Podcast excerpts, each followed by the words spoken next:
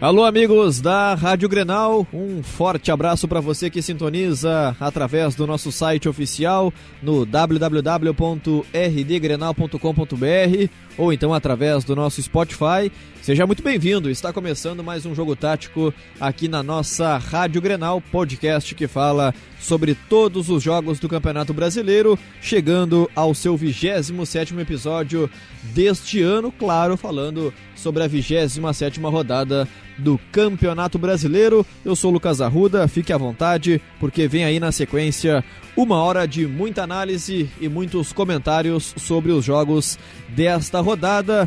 O caso dessa rodada em especial da vitória do Flamengo no clássico Fla-Flu, o líder Flamengo disparando, abrindo 10 pontos de vantagem para o vice-líder Palmeiras e mais uma vez a dupla Grenal perdendo em conjunto o Grêmio no Nordeste e o Internacional no estádio Beira-Rio. Os destaques dessa rodada e quem vai falar sobre isso, quem vai abordar mais a fundo quem fará as análises aqui do Jogo Tático é Calvin Correia, comentarista da nossa Rádio Grenal. Tudo bem, Calvin? Seja bem-vindo ao nosso Jogo Tático número 27 desta temporada. Tudo certo, Lucas Arruda. Um abraço a todos os ouvintes ligados em mais um Jogo Tático aqui na Rádio Grenal para falar sobre essa 27 rodada do Campeonato Brasileiro.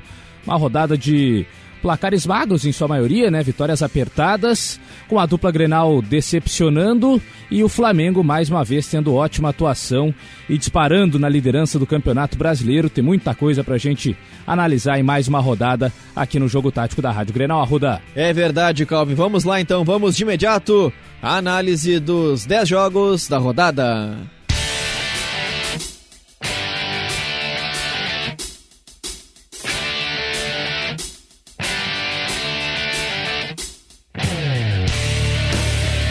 A gente começa no sábado às 5 horas da tarde na abertura da rodada no estádio Castelão. O Fortaleza recebeu o Grêmio, Grêmio com time reserva e o Fortaleza venceu de virada pelo placar de 2 a 1. Paulo Miranda, o gol marcado pelo Grêmio na bola aérea. Wellington Paulista e Oswaldo, os gols da equipe do Fortaleza. O tricolor do Nordeste, comandado pelo Rogério Ceni com Felipe Alves, Gabriel Dias, Quinteiro, Paulão e Carlinhos. Felipe, Juninho, Edinho e Oswaldo, Romarinho e Wellington Paulista. Ainda participaram da vitória os meias Nenê Bonilha e Marlon, além do centroavante Chiesa. Já o Grêmio do técnico Renato Portaluppi com Felipe Mediolaro, Rafael Galhardo, que foi expulso, Paulo Miranda, David Braz e Juninho Capixaba, Rômulo Michel, Tassiano, Luciano e PP, com André no comando de ataque. Ainda participaram da derrota os atacantes Diego Tardelli e Everton, além do meia Patrick. Fortaleza 2, Calvin, Grêmio 1, Fortaleza neste momento subindo, é o 14 colocado e o Grêmio permanece fora do G6, é o sétimo na tabela. Pois é, Ruda, mais uma vez o Grêmio com o time reserva, não conseguindo um grande resultado no Brasileirão. Dessa vez Derrota para a equipe do Fortaleza fora de casa e de virada pelo placar de 2 a 1 e além da questão dos reservas, é a própria composição, já que o Renato opta por não utilizar os titulares em véspera de jogo decisivo do mata-mata, dessa vez no caso a Libertadores da América, pelo menos a composição do time reserva poderia ser melhor planejada. O Renato colocou Rômulo e Michel como dupla de volantes. Dois caras que fazem a mesma função, a primeira função, aquela marcação e o passe para quem sabe. Não são caras que ajudam na construção do jogo. E o Grêmio precisa de um volante que constrói o jogo, precisa daquele volante que é quase um armador. Caso do Maicon, do Matheus, antes era do Arthur. O Darlan tem tentado fazer esse tipo de papel também. E o Darlan até ficou no banco de reservas durante os 90 minutos nessa partida para Rômulo e Michel jogarem alinhados como a dupla de volantes. Com isso, o Luciano na direita, sendo o cara mais criativo, né? E, apesar de, de ser um finalizador também, o Tassiano como meia central, mas o Tassiano é quase um segundo atacante, é um cara que está sempre entrando na área, às vezes entra mais na área do que o próprio centroavante. Do lado esquerdo, o PP e na frente o André com mais eh, uma vez dificuldades no controle da bola, em conseguir reter a bola no campo de ataque. Então o Grêmio com muitas dificuldades para atacar e para controlar o jogo. E o Fortaleza na sua estratégia de sempre com o Rogério Ceni, com os dois pontas, com os dois caras na frente. Dessa vez Edinho e Oswaldo abertos, Romarinho e Wellington Paulista é, no comando do ataque. E foi um Grêmio que até conseguiu sair é, na frente cedo, né, com nove minutos, na bola parada, com o Galhardo batendo falta na área e o Paulo Miranda se antecipando ao Paulão e abrindo o placar. E depois disso, o Grêmio não deu mais nenhum chute no gol até levar a virada. O Grêmio, quando ficava com a bola, trocava passes no campo de defesa. O Fortaleza até, curiosamente, não subia muito a marcação, esperava o Grêmio atacar. E aí o Grêmio trocava passes tranquilamente, segurando o 1 a 0 mas sem muita vontade de fazer o segundo gol. E aos poucos o Fortaleza foi entendendo o jogo, foi observando que tinha que apertar o Grêmio, tinha que subir a sua marcação e pressionar para buscar a virada. E a partir disso, Aí o Fortaleza começou a reagir com é, possibilidades. O Edinho teve uma dentro da área, finalizando para a defesa do Felipe Mejolar, o goleiro estreante do Grêmio. E depois o Fortaleza buscou, enfim, a virada. Primeiro numa jogada do Romarinho pelo lado esquerdo, fazendo cruzamento para a área com o Wellington Paulista, ganhando do David Braz, né? Disputa mano a mano. O Wellington foi mais esperto, fez que ia buscar a segunda trave. O David Braz fez aquele movimento e aí o Wellington atacou a primeira trave, antecipou o braço que ainda tentou ir de cabeça numa bola meia altura e aí ficou fácil para o Wellington Paulista esticar a perna direita e desviar para o fundo do gol. E logo na sequência o segundo gol do Fortaleza numa bola perdida lá no campo de ataque pelo Grêmio com o Juninho Capixaba que demorou a retornar para sua posição e aí causou o efeito dominó com o David Braz tendo que é, fazer a cobertura do lado esquerdo e o Wellington Paulista foi arrastando o zagueiro do Grêmio para aquele lado do campo. Foi trazendo a bola até fazer o cruzamento para dentro da área. Nesse caso, o Paulo Miranda já estava mais afastado. O Rafael Galhardo ainda perdido na, na defesa dentro da área. E a bola que atravessou todo o campo para chegar na segunda trave com o Oswaldo livre de marcação marcando o segundo gol. Com facilidade, desde que o Fortaleza tentou ter a iniciativa, conseguiu a virada diante de um Grêmio inoperante ofensivamente, com muitas dificuldades para construir. E na segunda etapa, isso se viu ainda mais, porque o Fortaleza, com a vantagem no placar, jogou mais atrás mesmo para sair só nos contra-ataques, e o Grêmio, com a posse de bola, pouco conseguiu fazer. Teve uma boa jogada em iniciativa pessoal do PP, segundo tempo, arrancando pelo lado esquerdo, passando pelo meio de dois no drible e finalizando para a defesa do Felipe Alves. Depois o Renato até tentou mexer na equipe, colocou o Patrick no lugar do Michel, o Everton no lugar do André, passando o Tassiano para a posição de segundo volante, PP indo para o lado direito com o Everton na esquerda e o Patrick armando o jogo para o Luciano na frente. Mas é, foi um Grêmio que não conseguiu construir muitas oportunidades, mesmo com essas mudanças, e ainda viu o Fortaleza criar algumas chances em contra-ataque, uma em especial com o Chiesa parando na defesa do goleiro Mejolaro. Depois o Wellington Paulista também recebendo dentro da área, é, perdeu a chance, finalizou cruzado, mas distante do gol. E uma reta final sofrível do Grêmio, com Juninho Capixaba indo à linha de fundo várias vezes e faltando confiança para fazer o cruzamento. Quando cruzava, carimbava a marcação e até nos escanteios o Capixaba é, não conseguia jogar a bola na área de maneira decente. E do lado direito, algo parecido também com o Rafael Galhardo, que acabou no final das contas sendo expulso de uma maneira bem infantil, bem ridícula mesmo, xingando o árbitro até receber o, o, o vermelho e com isso tirando as chances do Grêmio de buscar pelo menos um empate. Enfim, uma atuação bem ruim do Grêmio, algo até previsível para o que vem sendo essa equipe reserva contra o Havaí, logo na segunda rodada, contra o CSA, contra o Fluminense recentemente e agora também contra o Fortaleza. Quando juntam 11 reservas, o Grêmio dificilmente consegue tirar algo de bom e mais uma vez foi desse jeito. Situação é, que tira a confiança de vários desses jogadores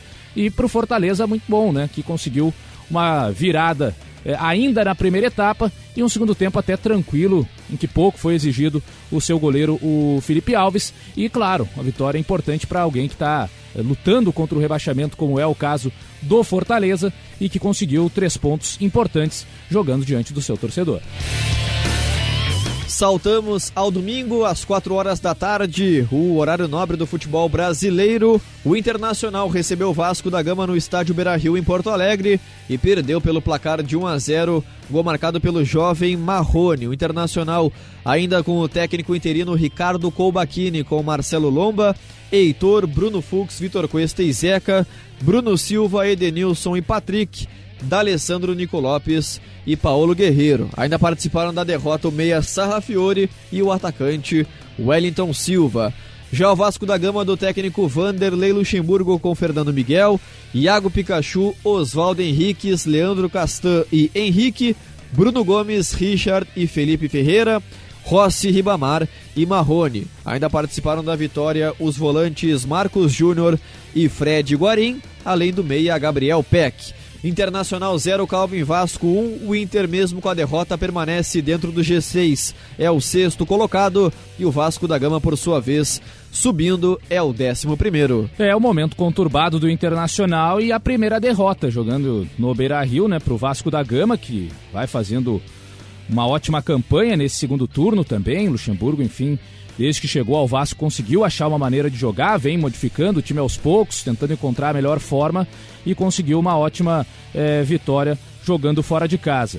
O Inter que, curioso, né? O Colbatini que na partida anterior contra o Havaí tinha iniciado o time titular no 4-4-2 com o Nico Lopes jogando próximo do Guerreiro, com o Patrick jogando como ponta esquerda, e se imaginava que poderia, enfim, o Inter ter uma sequência de dois jogos nesse esquema e não voltar para o 4-1-4-1, que é um sistema contestado nesse momento pelo torcedor colorado.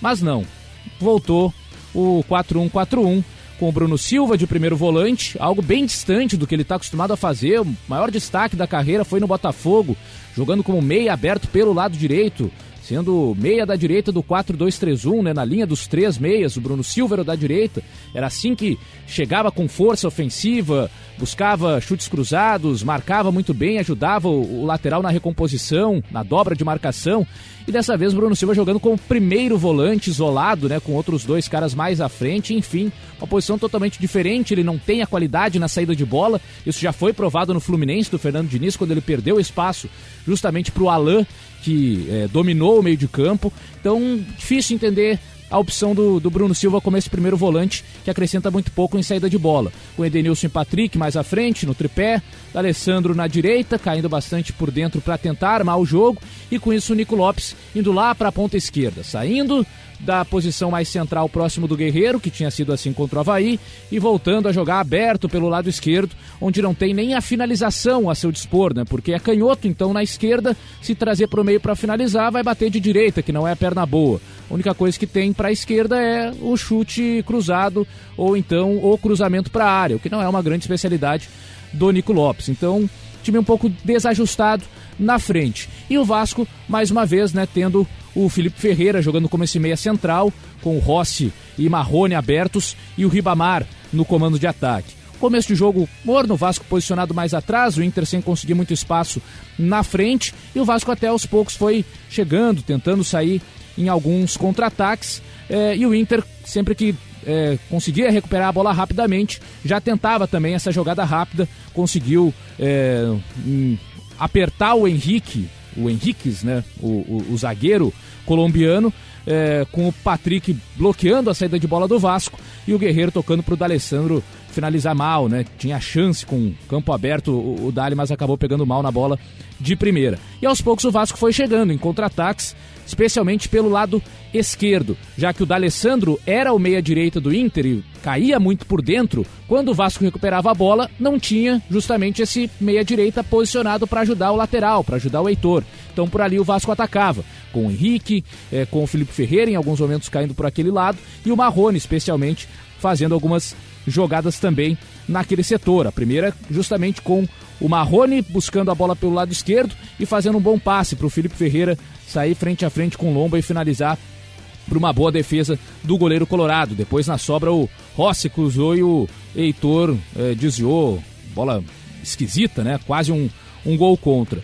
E o Inter foi chegando também por aquele lado, lado direito ofensivo, utilizando da estratégia de atacar o Iago Pikachu no alto. Então, cruzamentos da direita para alguém de boa estatura, receber na segunda trave do lado esquerdo de ataque e disputar a bola por cima com o Iago Pikachu, que é o lateral mais baixo.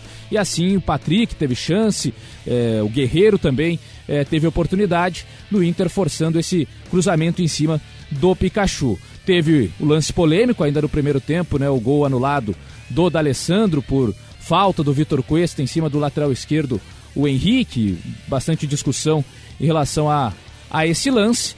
E o Vasco ainda também perdeu uma chance clara no, no finalzinho da primeira etapa, com o Ribamar recebendo do Marrone cara a cara com o Lomba e tocando por cima do goleiro, mas é, sem a direção do gol, né? Marrone, o, o, aliás, o Ribamar é muito mal no primeiro tempo, em vários momentos tinha chance de finalizar e parava a jogada, enfim, mal e foi justamente sacado logo no intervalo para a entrada é, do Guarim e aí o meio de campo do Vasco mais robusto, né, no, no centro, com o Guarim sendo esse é, volante um pouco mais adiantado. Nesse caso, o Richard ficou de, de primeiro volante, com o Guarim e o Bruno Gomes um pouco mais adiantados.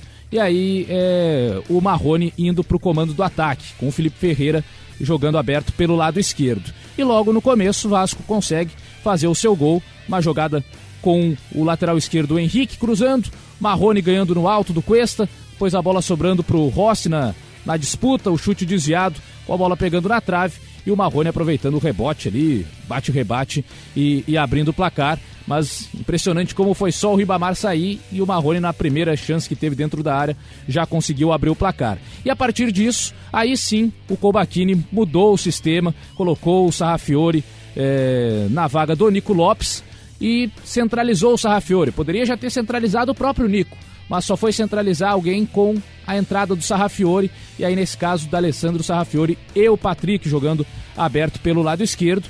Inter teve algumas finalizações com o próprio Sarrafiore exigindo boa defesa do Fernando Miguel. Depois a entrada do Wellington Silva no lugar do Zeca, né? Recuando o Patrick para a lateral esquerda, o Wellington como esse, esse ponta. E o Inter teve uma grande chance no passe do Edenilson para o Guerreiro cara a cara com o Fernando Miguel parar no goleiro Vascaíno e depois o Wellington Silva em jogada pelo lado esquerdo finalizando por cima. Mas o que mais chamou atenção no segundo tempo foi a entrada do Guarim e a dinâmica que ele deu ao meio de campo do Vasco, mesmo sendo um jogador lento, mas que protege muito bem a bola. Isso chamou atenção. Cara que quando recebe a bola é difícil tirar dele. Tem um controle, é grandalhão, consegue utilizar bem o corpo para proteger e com isso é, força com que mais de um jogador vá em cima dele na marcação e aí libera alguém desmarcado. Ele consegue encontrar muito bem esses passes. Então ajustou o meio de campo na segunda etapa, foi uma ótima alteração do Luxemburgo, sacando o Ribamar que estava mal e colocando o Guarim que deu qualidade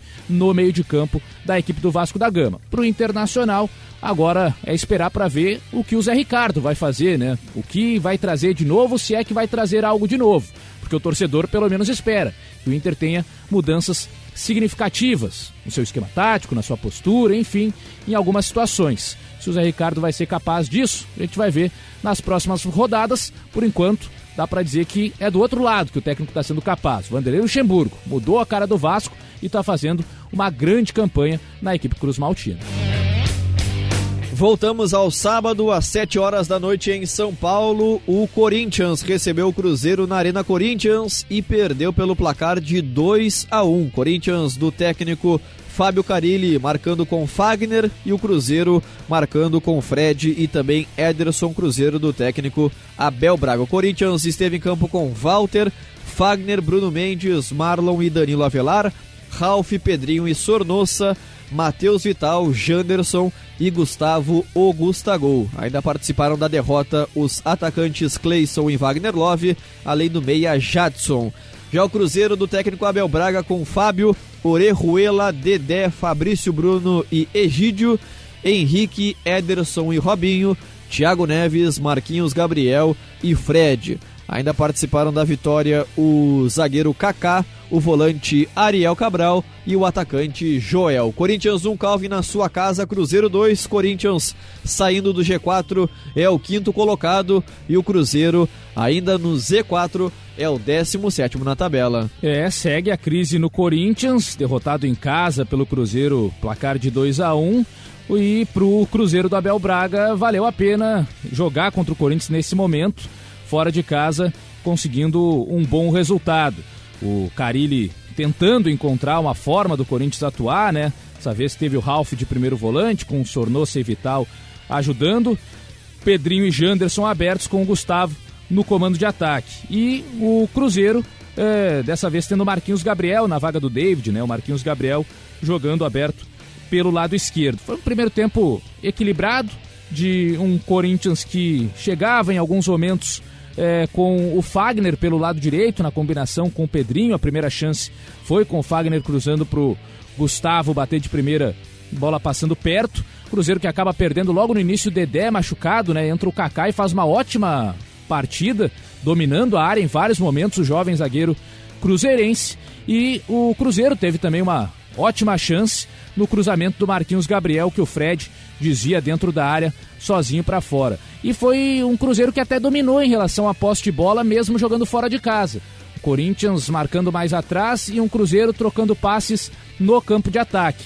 Acaba sendo castigado no primeiro tempo com o gol é, do Fagner. A bola levantada na área pelo Danilo Avelar, o Gustavo desvia né, na disputa com o Fabrício Bruno e ela acaba sobrando pro Fagner bater de, de primeira no canto e, e abrir o placar. Mas logo na sequência, né, o lance seguinte, Cruzeiro já consegue o empate no lance com o Orejuela cruzando na área e aí o Marquinhos Gabriel é, cabeçando no braço do Bruno Mendes, braço aberto do zagueiro corintiano e o pênalti marcado com auxílio do vídeo convertido pelo Fred, ali colocando até justiça no placar, porque o Cruzeiro vinha melhor, acabou sofrendo gol no lance do Corinthians, depois rapidamente empatou o jogo e, e fez justiça. E seguiu melhor, né? O Thiago Neves cobrando falta, exigindo até uma boa defesa do Walter. Depois, no segundo tempo, o Corinthians teve uma chance com o Sornossa na bola parada, com a sobra do Pedrinho finalizando de primeira para boa defesa do Fábio, mas era um Corinthians muito dependente dessas eh, jogadas de sobra, de bola parada, de eh, cruzamento na área, enquanto o Cruzeiro trabalhava mais a bola, eh, rodava mais com, com tranquilidade, era um time que conseguia aproximar mais os jogadores, se sentia mais à vontade para propor o jogo e conseguiu uma falha da defesa corintiana e com também é, falha do, do, assistente, né? Bola dividida ali é, do Fagner com o, o, Marquinhos Gabriel. Claro, o passe do Fagner para trás. O Ederson, que estava caído na jogada, se recupera. O Marlon olha o assistente levantando a bandeira e para na jogada. E aí o Ederson vai carregando, o juiz não apita.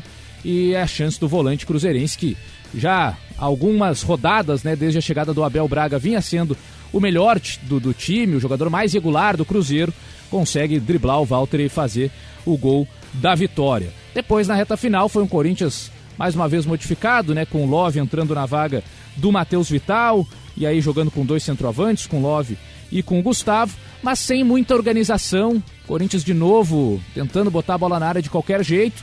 E o Cruzeiro até nos minutos finais conseguindo trocar passes, ficar com a bola. Entrada do Joel no lugar do Fred, trazendo o Thiago Neves para dentro, né? O Thiago Neves terminou o jogo como um centroavante, o Joel pelo lado direito, segurando bola, prendendo bola, é, forçando a, a marcação do Corinthians a, a, ficar mais distante, né? Então o Cruzeiro conseguiu segurar bem o jogo e, e, sofrer pouco na reta final, que era um problema que vinha tendo o, o, time mineiro nas últimas rodadas. E o Corinthians, mais uma vez, um jogo muito abaixo, com bola rolando, pouquíssima construção, dependente bastante da bola parada, e dessa vez nem isso salvou a equipe corintiana. Três pontos justos, merecidos e necessários do Cruzeiro nessa luta contra o rebaixamento, enquanto o Corinthians luta para tentar enxergar que maneira vai conseguir jogar bem. O Carilli já testou várias formações, ainda não encontrou solução, cada vez mais difícil a situação do técnico corintiano de achar peças suficientes, de encontrar uma outra maneira de jogar, porque aquela de um Corinthians extremamente é, sólido na parte defensiva e aproveitando poucas chances para vencer a partida de 1 a 0, nem isso mais está funcionando lá para os lados de Itaquera. Voltamos ao domingo à tarde, às 4 horas, no Estádio Independência em Belo Horizonte, o Atlético Mineiro recebendo o Santos e vencendo pelo placar de 2 a 0 com os gols marcados pelo Luan e também pelo Leonardo Silva. O Atlético Mineiro do técnico Wagner Mancini com Cleiton, Guga, Léo Silva, Igor Rabelo e Fábio Santos, Hever como volante, Luan e Elias, Natan, Otero e Di Santo. Ainda participaram do jogo os meias Zé Wellison e Casares, além do atacante Maicon Bolt. Já o Santos do técnico Jorge Sampaoli com Everson, Lucas Veríssimo, Gustavo Henrique, Luan Pérez e Jorge, Diego Pituca, Carlos Sanches, Jean Mota e Soteudo, Derlis Gonzalez e Marinho. Ainda participaram da derrota os atacantes Taílson e Eduardo Sacha, além do meia Evandro. Atlético Mineiro 2, Calvin Santos 0, o Galo 12 colocado, o Santos, por sua vez, é o terceiro e está dentro do G4. Grande vitória do Atlético Mineiro sobre o Santos no Independência pelo placar de 2 a 0 e mais uma vez com o Mancini firmando o Hever como esse primeiro volante, né? O Hever jogando à frente da zaga. Zaga com o Leonardo Silva e Igor Rabelo, né, com os laterais, né, o Guga e o Fábio Santos, e o Hever jogando à frente, na linha adiante, entre o, o sistema defensivo e o meio de campo. Né? O Hever sendo esse primeiro volante, com Elias e Natan à frente dele, uma linha com quatro jogadores, com é, Luan e Otero abertos, mais o de Santo no comando do ataque. E o Santos, dessa vez tendo Lucas Veríssimo na lateral direita, né? O zagueiro de origem, mas que já dá para dizer que jogou um número muito parecido de jogos na zaga e na lateral, né? Varia bastante o, o Lucas Veríssimo nessas duas funções, com o meio de campo tendo o Diego Pituca de primeiro volante, Carlos Sanches e Jean Mota completando, Marinho e Soteudo abertos com Délis Gonzalez dessa vez na frente, né, na vaga do Sacha, que ficou no banco, entrou na segunda etapa preservado, e aí o Délis jogou como homem de referência, mas um jogo em que o Galo matou rapidinho a partida, né? Com antes dos dois minutos já abriu o placar num lançamento espetacular do Hever, né, lá do campo de defesa, enxergou o Luan, fez o passe longo nas costas do Jorge, e aí o bom domínio também do Luan, mate, matando ali entre o peito e o, e o ombro, né? Ficou até o lance bastante tempo parado para ver a posição de impedimento e se tinha sido mão do Luan, mas não. Domínio legal e batendo é, de primeira de canhota, abrindo o placar. Uma jogada espetacular do Atlético Mineiro com esse lançamento do Hever. E a partir disso, um Santos que estava preparado até para ver o Galo pressionando e sair nos contra-ataques, e por isso um ataque rápido, não conseguiu mais encaixar a estratégia. Tanto que o São Paulo inverte o Delis com o Soteudo, o Delis vai para o lado esquerdo, o Soteudo aparece centralizado para ser esse falso 9, né? um cara que recua para armar jogadas, para tirar um pouco do posicionamento dos zagueiros do Atlético Mineiro, mas acaba é, não funcionando e o Atlético consegue aproveitar ainda no primeiro tempo para fazer o segundo gol numa sequência de ataques, né? Primeiro com a bola longa do Cleiton, com o Otero ganhando do Lucas Veríssimo pelo alto, algo que chamou muito a atenção, né? Facilidade com que o baixinho Otero consegue disputar no alto com o grandalhão o Veríssimo e ainda desvia primeiro, e aí o de, o, o de Santo é, batendo forte para a defesa do Everson. E no escanteio, o gol, o segundo gol do Atlético, cobrança do Otero na primeira trave. Bola passa por cima do Luan Pérez e aí o Leonardo Silva dizia para fazer o segundo gol. E a partir disso o jogo inexiste, né? Porque muita falta, jogo de muitas provocações, é, de cartões, de discussões, enfim, e com isso o Atlético Mineiro se deu bem, porque o jogo não andava, o jogo era picoteado o tempo todo e o Atlético já estava em vantagem, era o Santos que tinha que fazer a bola rodar mais rápido. Então o Atlético se defendeu bem na, segunda, na, na, primeira etapa e também no segundo tempo, marcando bem atrás, o Santos não conseguindo encontrar muitos espaços e um jogo sem sustos do Atlético no segundo tempo, conseguindo conter bem o ataque, o ataque do Santos. O São Paulo colocou o Sacha, colocou o, o Thailson, mas de, de nada adiantou o Atlético é, conseguiu uma ótima vitória jogando em casa e com isso dando um pouco de respiro né, para a torcida que já vinha cobrando por pelo menos um bom jogo do Atlético e dessa vez viu um bom jogo.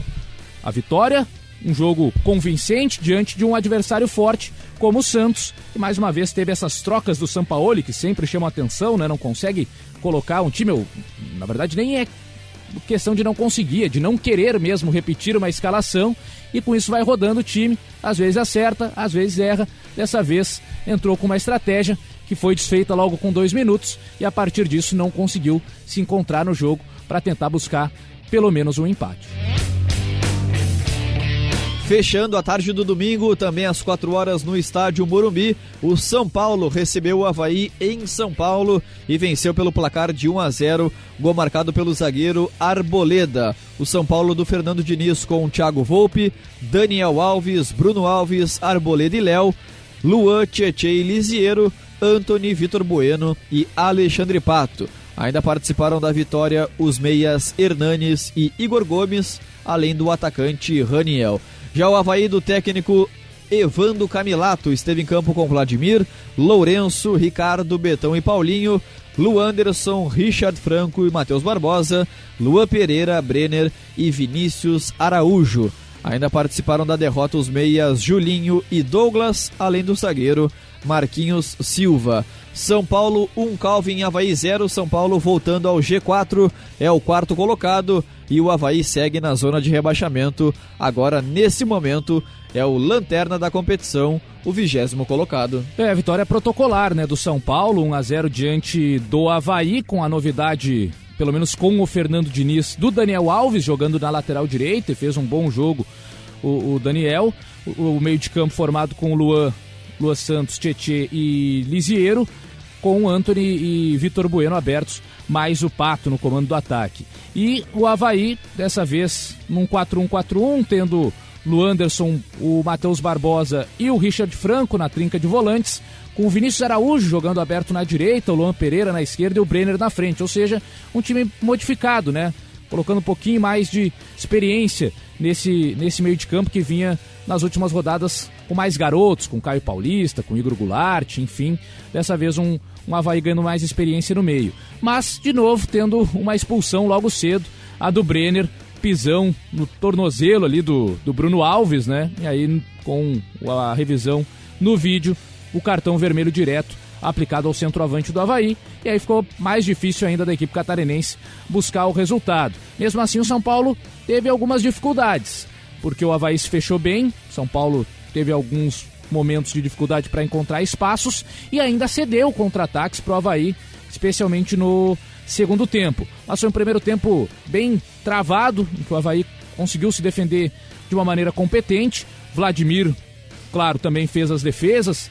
Uh, São Paulo conseguiu, no, do, da metade para o final do primeiro tempo, criar algumas situações. O Anthony cruzando para o Vitor Bueno escorar e aí o Vladimir tirar de soco antes da chegada do Pato, depois o Lisieiro na entrada da área finalizando com o, o, Vladimir fazendo uma defesa no meio de muita gente, enfim, o goleiro do Havaí trabalhou na primeira etapa, mas longe do São Paulo criar grandes oportunidades. No segundo tempo melhorou. Entrou com o Igor Gomes na vaga do Bruno Alves, né, que acabou não aguentando para o segundo tempo, o zagueiro São Paulino.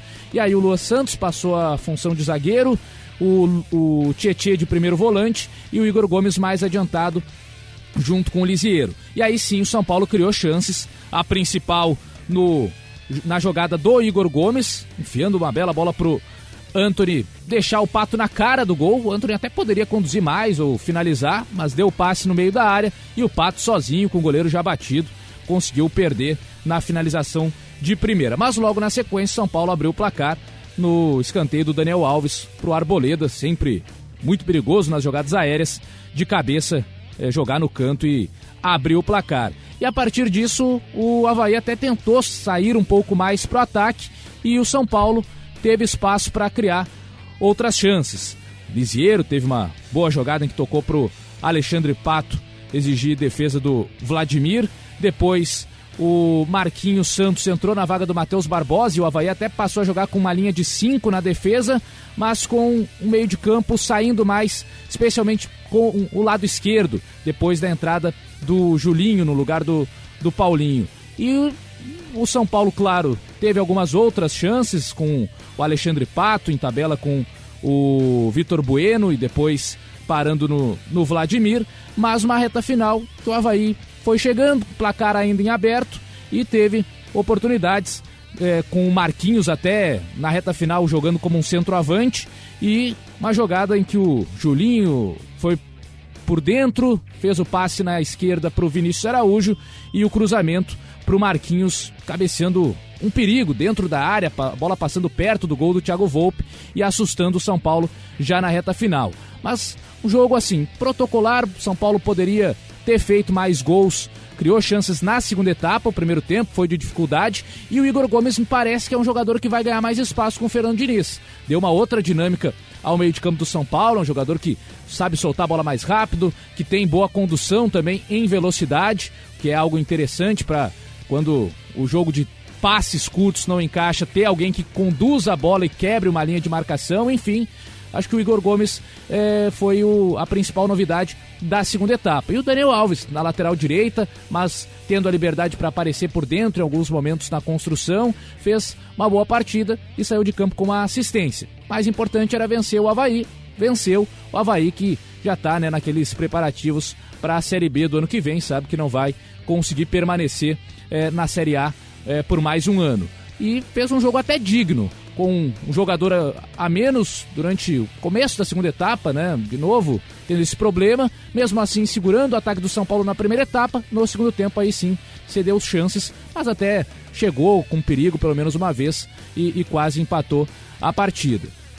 Vamos ver o que o Evandro vai tirar do grupo né, nessa reta final, quais jogadores mais serão utilizados, se ele vai conseguir já dar alguma cara para essa equipe catarinense. E para o São Paulo, Fernando Diniz num processo interessante, né? Porque já algumas rodadas que conseguem fazer com que o São Paulo não sofra gols, tem uma defesa mais sólida e ao mesmo tempo vai soltando o time meio para frente para criar chances e ter uma campanha estável para chegar na Libertadores da América.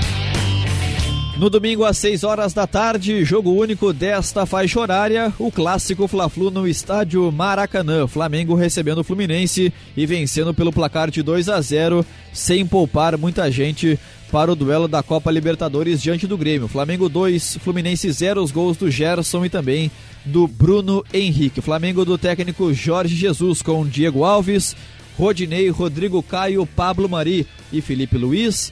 Pires da Mota, Gerson e Everton Ribeiro, Vitinho, Bruno Henrique e Gabriel Barbosa, o Gabigol. Ainda participaram da vitória o meia Renier, o volante William Arão e o lateral esquerdo René. Já o Fluminense do técnico Marcão em campo com Muriel, Gilberto, Nino, Frazan, Caio Henrique e Alain, Daniel, Ganso e Wellington Nem, Yoni Gonzalez e Nenê. Ainda participaram da derrota os atacantes Lucão e João Pedro, além do volante Yuri Lima. Flamengo 2, Calvin, Fluminense 0. Flamengo cada vez mais líder, cada vez mais próximo da taça.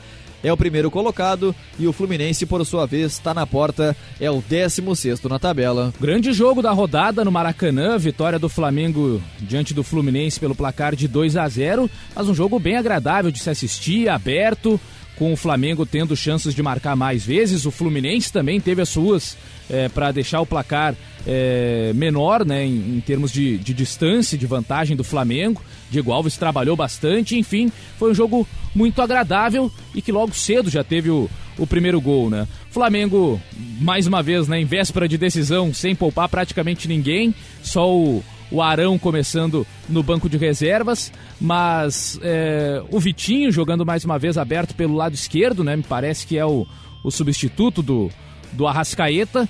Everton Ribeiro na direita e a dupla de ataque com o Gabigol e o Bruno Henrique. E o Fluminense jogando de peito aberto diante do, do Flamengo, é, com o seu meio de campo natural, Alain, Ganso e, e Daniel, e com a novidade do Nenê, jogando mais à frente como um falso 9 com Wellington Nem e Johnny Gonzalez abertos, mas buscando o tempo todo atacar em diagonal, né? O recuo do Nenê e os dois pontas fazendo a movimentação para dentro para receber passes em profundidade e disputar a velocidade contra a zaga do Flamengo que joga numa linha muito adiantada. E isso até causou alguns problemas, especialmente para o Pablo Mari.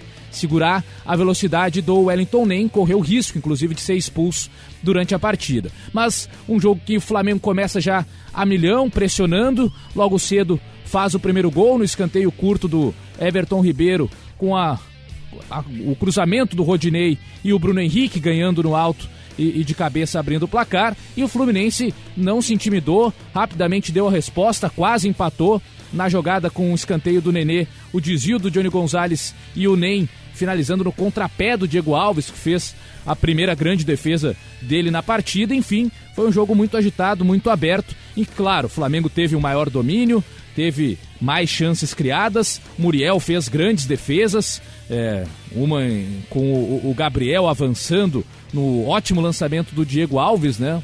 Goleiro lançando lá do campo de defesa e o Gabigol recebendo na frente e parando é, no, no goleiro da equipe do Fluminense. Teve o lance polêmico, né? Do pênalti não dado do Nino em cima do Gabriel.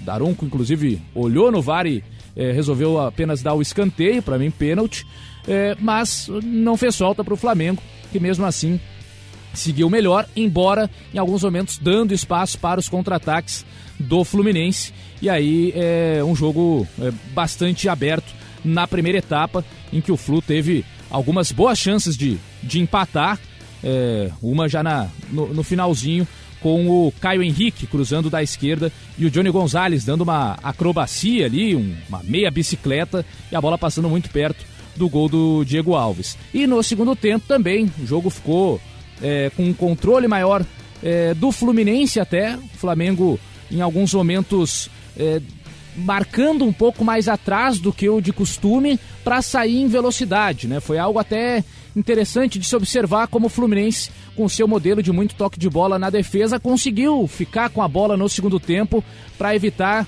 a pressão do Flamengo. Mesmo assim, o Flamengo conseguiu buscar o seu segundo gol, já com a presença do Reinier no lugar do, do Vitinho, né?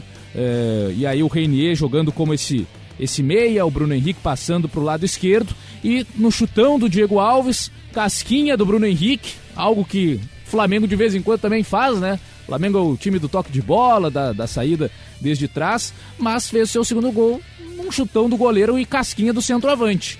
Né? Chutão do Diego Alves, casquinha do Bruno Henrique e a bola sobrando para o Reinier tabelar com o Gabigol e tocar para o Gerson é, receber, trazer para dentro e, e finalizar, marcando o segundo gol da equipe do Flamengo. E aí o jogo ficou ruim pro, pro Fluminense. É, vaias, pressão da torcida, o Ganso sendo vaiado a todo momento, saiu para entrada do Lucão, depois o Marcão até tirando o Nenê para colocar o Yuri, tentando trazer mais sustentação no meio de campo, né, para não tomar um terceiro gol e atacar com um pouco mais de segurança lá atrás para não sofrer com os contra-ataques. Teve até uma chance com o Lucão é, recebendo bola na área, desviando na primeira trave e o Frazan livre, parando em mais uma ótima defesa do goleiro do Flamengo. Mas um ótimo jogo, jogo lá e cá em muitos momentos com o Fluminense até correndo riscos, né, por ser uma equipe inferior e, e jogando de peito aberto contra o Flamengo, mas é, o Flamengo mostrando seu repertório, né, que é um time que prioritariamente tem toque de bola, que tem é, jogadas construídas pelo chão, mas que na rodada passada fez gol com arremesso lateral na área, nessa gol que começa com um chutão do goleiro e com casquinha do centroavante, e isso é bom, isso é positivo, né? O problema é quando um time joga só de uma determinada maneira. No caso, o Flamengo vai mostrando cada vez mais uma variação para surpreender os adversários e para seguir firme e forte com muita tranquilidade na liderança do Campeonato Brasileiro. No domingo à noite, às 7 horas, em Curitiba, o Atlético Paranaense recebeu o Palmeiras na Arena da Baixada e apenas ficou no empate pelo placar de 1 a 1. Marcelo Cirino, gol do Furacão, Deverson, o gol do Palmeiras. O Atlético do técnico Thiago Nunes esteve em campo com o goleiro Léo, Madson, Thiago Heleno, Léo Pereira e Adriano, Wellington Martins, Bruno Guimarães e Bruno Nazário, Marcelo Cirino, Marco Ruben e Rony. Ainda participaram do empate o volante Léo Cittadini, o meia Tony Anderson e o atacante Pedrinho. Já o Palmeiras do técnico Mano Menezes com Everton, Jean, Gustavo Gomes, Vitor Hugo e Diogo Barbosa, Felipe Melo, Bruno Henrique e Zé Rafael, William Bigode, Dudu e Daverson. Ainda participaram do jogo os meias Rafael Veiga e Lucas Lima, além do zagueiro Luan. Atlético Paranaense 1, um, Calvin Palmeiras também 1. Um. O Atlético, nesse momento, sem grandes preocupações, é o nono colocado e o Palmeiras, por sua vez, o vice-líder, o segundo na tabela. Empate na Arena da Baixada e que parecia em determinado momento que o Atlético Paranaense, quem estava ainda brigando pelo título do Campeonato Brasileiro e o Palmeiras quem já tinha sido campeão da Copa do Brasil e já não tinha muito mais o que fazer na competição, porque o jogo terminou com o Furacão em cima e o Atlético começou em cima também é, do Palmeiras. O Furacão dessa vez tendo o Bruno Nazário na vaga do, do Citadini, Bruno voltando depois de um tempo de lesão a ser colocado como titular, com Cirino e, e Rony abertos, mais o Marco Ruben também voltando no time no comando do ataque. E o Mano Menezes testando uma formação um pouco diferente do Palmeiras, com o Dudu e o Zé Rafael abertos e com dois atacantes, sem um meia de ligação, dois caras lá na frente, William Bigode e o Daverson. O Palmeiras até teve a primeira finalização mais perigosa com o Daverson. É pegando uma sobra de uma bola mal afastada pelo Madison e finalizando para fora, mas logo cedo o Atlético abriu o placar com seis minutos na jogada do Adriano, indo à linha de fundo, fazendo a finta e cruzando para a área. E aí na segunda trave o Cirino com muita facilidade tomando a frente do Zé Rafael. O Zé Rafael fica parado olhando a jogada. O Diogo Barbosa entra para acompanhar o Marco Ruben e com isso o Cirino fica na segunda trave livre para abrir o placar. Com isso, o jogo até ficou de um Palmeiras mais com a bola e o Atlético marcando um pouco mais atrás para sair nos contra-ataques. E aí um Palmeiras bastante dependente do Dudu, que ora fazia as jogadas pelo lado direito, ora trocava com o Zé Rafael e buscava é, o lado esquerdo, e é, o Atlético, em algumas jogadas de velocidade, tentava também o seu segundo gol.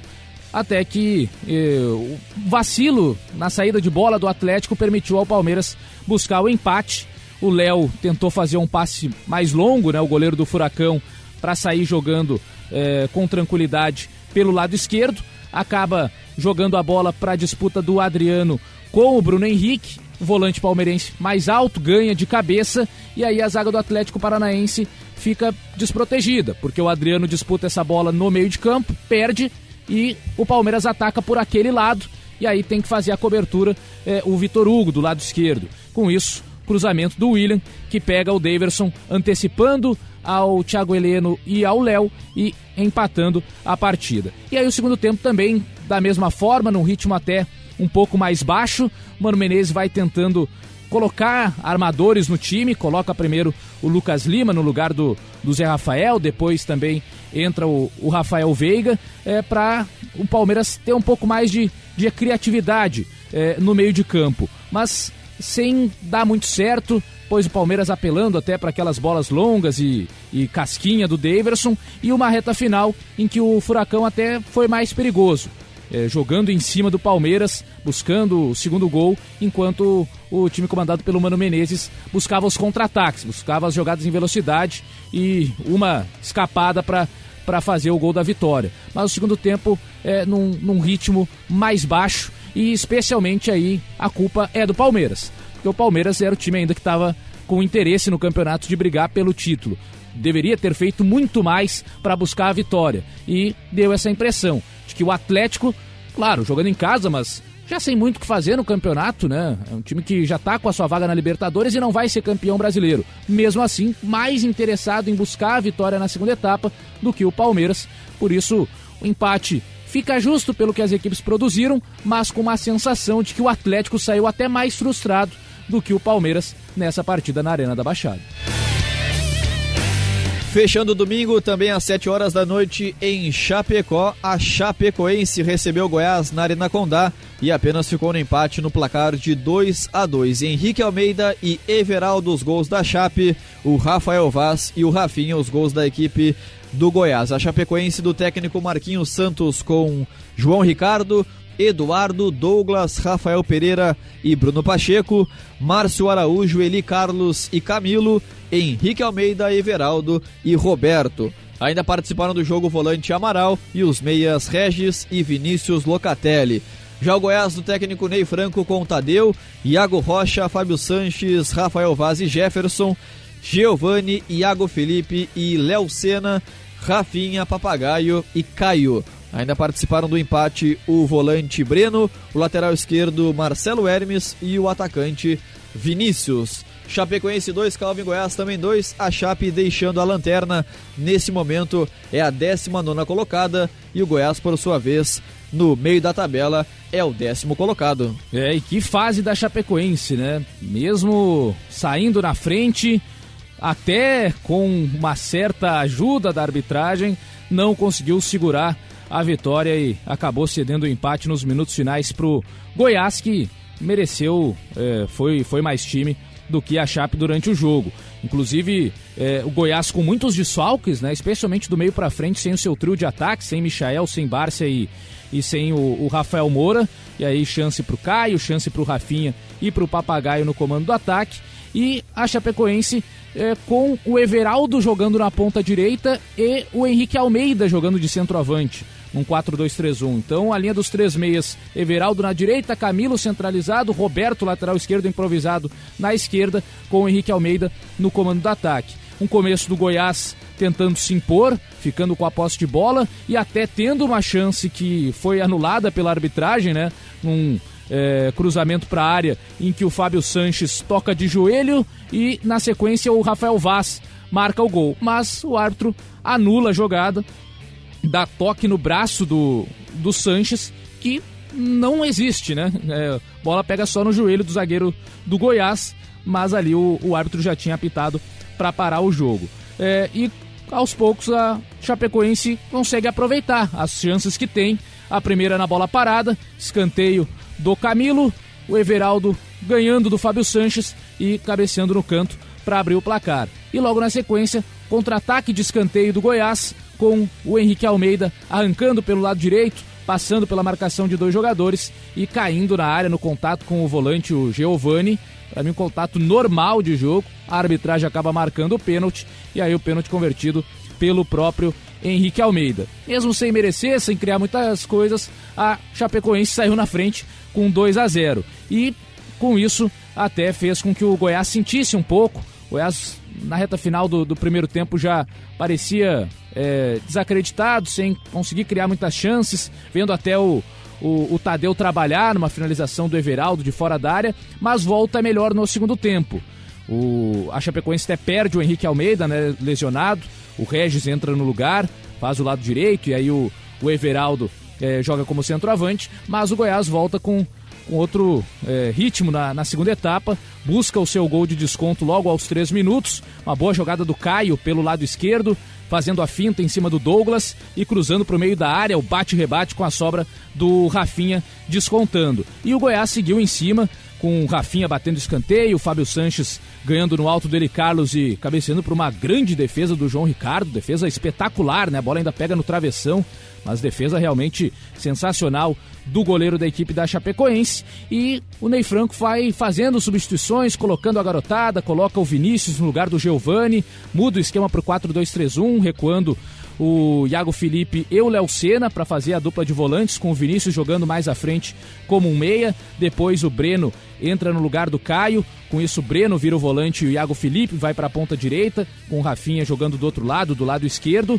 E a Chapecoense recua bastante. Entra o Amaral no lugar do Roberto, monta uma linha de cinco na defesa com ele Carlos jogando entre os zagueiros. E na reta final, o Goiás chegando ao seu empate na bola parada, numa falta boba cometida é, pelo Amaral e a cobrança do Rafael Vaz, forte, com a barreira abrindo entre o Eli Carlos e o Regis, né? O Eli Carlos até meio que dá uma saída da bola ali, vendo que vai ser uma pancada do Vaz, saída meio estranha, e no que o, o Eli Carlos sai da barreira, a bola passa no, entre ele e o, e o Regis e vai no ângulo sem chance alguma pro João Ricardo. E uma reta final até aberta lá e cá, mas com o Goiás criando melhores oportunidades e o Rafinha perdendo uma grande chance é, cara a cara com o João Ricardo.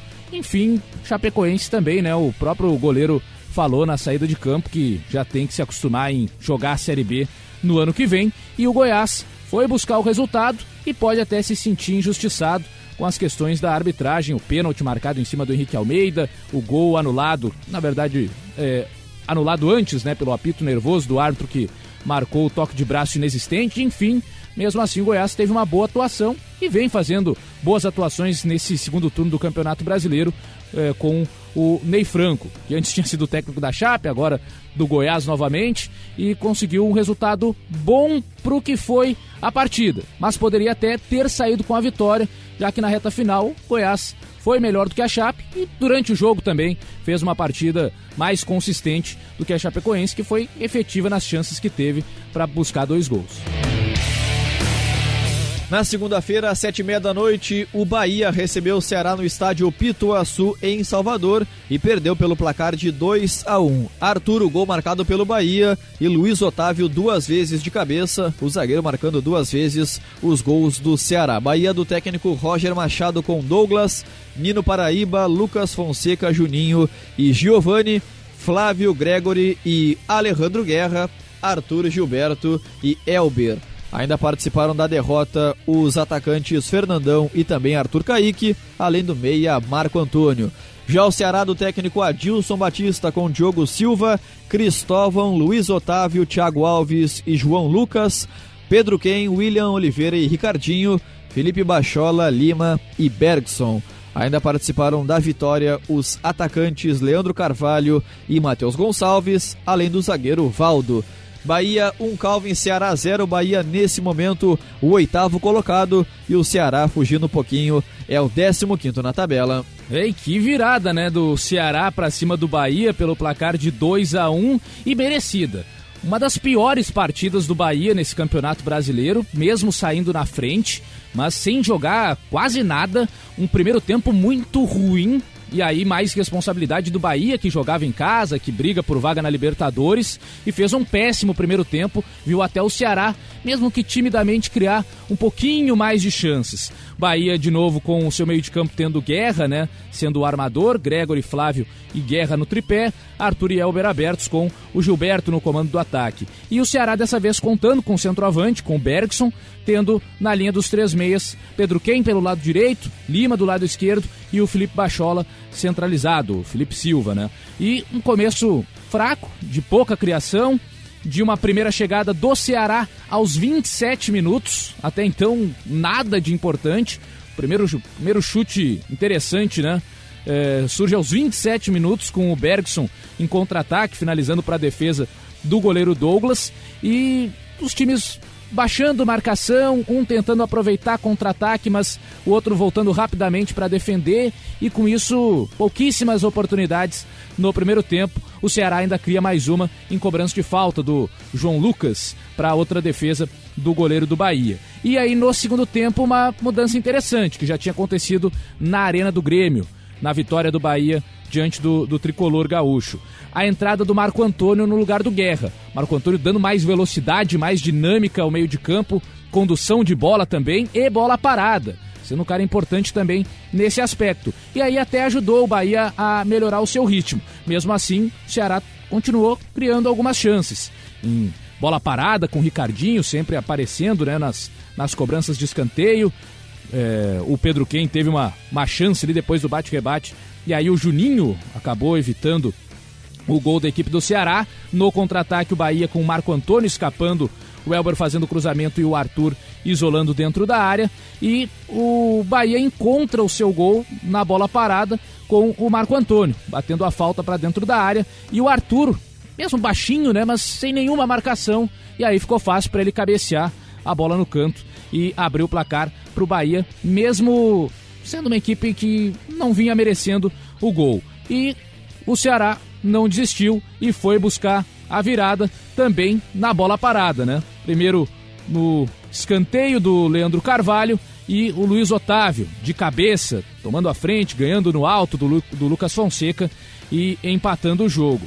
Bahia até teve algumas outras oportunidades, sempre com participação do Marco Antônio, inclusive uma em que ele recebe por dentro, faz a finta e, e chuta de fora da área, com a bola passando até perto do gol é, defendido pelo Diogo Silva. E já na reta final, o Ceará faz o seu segundo gol, de novo em bola parada, de novo com o zagueiro Luiz Otávio, ganhando no alto, de cabeça e marcando o gol da vitória da equipe comandada pelo Adilson Batista no escanteio cobrado é, dessa vez pelo Felipe. Né? mas uma vitória merecida do Ceará.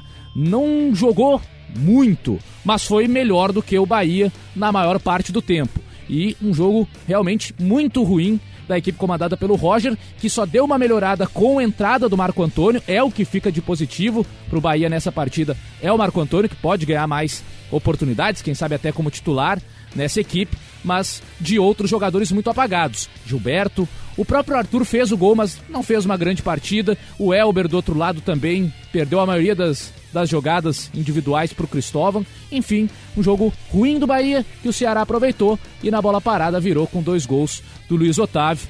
Uma vitória importantíssima nessa luta do Ceará contra o rebaixamento. E o último jogo da rodada, também na segunda-feira, às 8 horas da noite, no Rio de Janeiro, o Botafogo recebendo o CSA no estádio Newton Santos, o famoso Engenhão, e vencendo pelo placar de 2 a 1. Luciano Castan contra e Igor Cássio, os gols do Botafogo.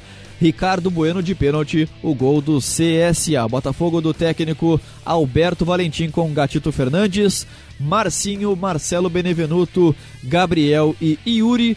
João Paulo, Cícero e Luiz Fernando, Léo Valência, Diego Souza e Vitor Rangel.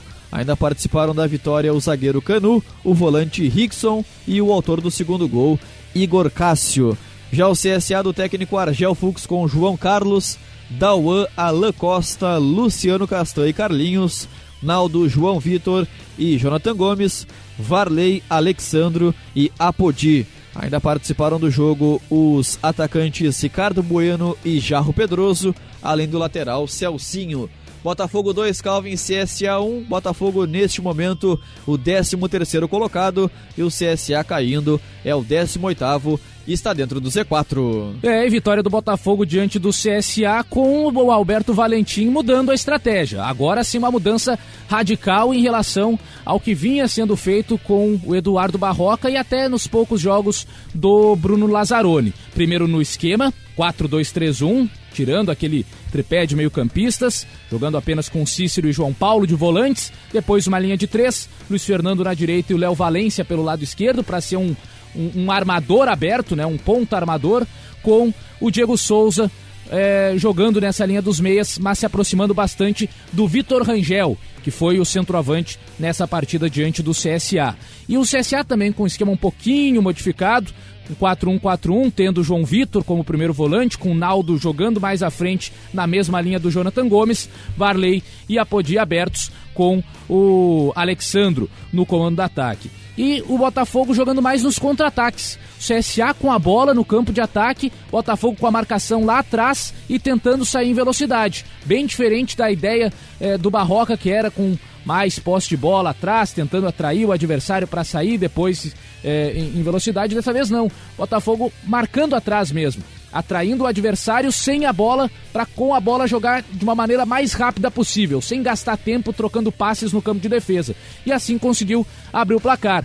Jogada de contra-ataque, poucos passes. Diego Souza abrindo a bola na direita, a bola chega até o Luiz Fernando, que faz o cruzamento para a área e o desvio contra do Luciano Castan. E o 1 a 0 fez o Botafogo jogar ainda mais à vontade nesse estilo e com isso o CSA não conseguindo espaço para correr, que é a velocidade, a característica do time, especialmente com o Apodi. Então o Botafogo marcando atrás, tirando o espaço do CSA, e aí um jogo bastante travado, em que pouca coisa aconteceu no primeiro tempo. O CSA ainda perdeu o Naldo lesionado, né? entrou o Celcinho na lateral direita, com isso o Dawan passou a jogar no meio de campo. E um CSA que até na reta final do primeiro tempo teve uma é, jogada com o Apodi chutando de fora para a defesa do Gatito, depois do escanteio do Jonathan Gomes e o Dawan cabeceando para outra defesa do goleiro paraguaio. E no segundo tempo, o CSA continuou em cima, colocou o Ricardo Bueno na vaga do Jonathan Gomes, o, o, técnico Argel, aí passou a jogar com dois centroavantes, o Ricardo preparando um pouquinho mais as jogadas com o Alexandro mais enfiado entre os zagueiros, e na bola parada consegue buscar o gol de empate, né? Escanteio do Carlinhos, Ricardo Bueno cabeceia no braço do Yuri, braço aberto do lateral esquerdo do Botafogo, e aí o Ricardo Bueno de pênalti convertendo com o, o gatito até tocando na bola quase fazendo a defesa. Mas pouco tempo depois o Botafogo já busca o seu segundo gol, bola longa do Gabriel para o Igor Cássio, que tinha acabado de entrar na vaga do Luiz Fernando, e aí fazendo a movimentação em diagonal, fugindo do Carlinhos, entre Carlinhos e Luciano Castan, na velocidade, saindo no tempo certo e cara a cara com o João Carlos, finalizando no canto do goleiro do CSA para colocar o Botafogo novamente em vantagem. Mas grande lançamento do, do Gabriel, zagueiro que vai fazendo ótimo campeonato, né? um dos jogadores mais regulares desse Botafogo. E aí com isso voltou a estratégia do Botafogo atrás, é, segurando mais o jogo, o CSA com dificuldades na construção, depois ainda perde o João Vitor expulso, né? Segundo cartão amarelo e o vermelho, né? Com o pisão no, no pé do, do Diego Souza. E aí uma reta final até controlada do Botafogo. O CSA teve ainda uma última chance com a Podi, finalizando de fora, mas bola passando ali do lado do gol é, do Gatito Fernandes. Mas o que mais chamou atenção foi esse Botafogo apostando no Léo Valência. Léo Valência até tomando muita bronca do Alberto Valentim. O Valência é um jogador que gosta bastante de estar tá próximo das jogadas e o Valentim tentando prender um pouco mais o Valência na ponta esquerda. E a velocidade. Botafogo trocando aquele estilo de passes curtos na defesa para gastar tempo e fazer o adversário subir a marcação para aí sim atacar em velocidade, para uma marcação mais recuada, dando espaço até para o adversário trocar passe no campo de defesa, no caso o CSA ficou mais com a bola e o Botafogo nos contra-ataques. Algo diferente,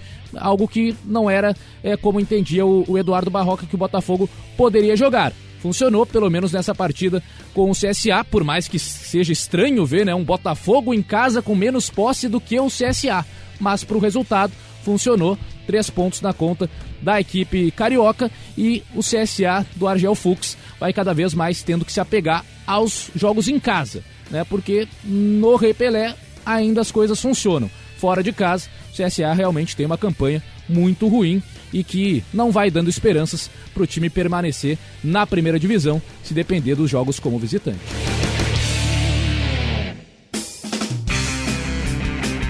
Terminadas as análises de Calvin Correia e a tabela da seguinte maneira após a 27 rodada. Flamengo líder tem 64, Palmeiras segundo colocado com 54, 10 pontos atrás. O Santos é o terceiro com 51, o São Paulo é o quarto com 46, Corinthians o quinto tem 44 e o Internacional fechando o G6. O sexto colocado tem 42 pontos conquistados. O Grêmio aparece na sequência, o sétimo colocado com 41 pontos. E depois no Z4, o 17 Cruzeiro tem 28, 18 CSA com 26, 19 Chapecoense com 17 e o último colocado mais uma vez na lanterna, o Havaí também com 17. A diferença nos gols marcados em relação a Chapecoense: 21 para Chape, 13 para a equipe do Havaí.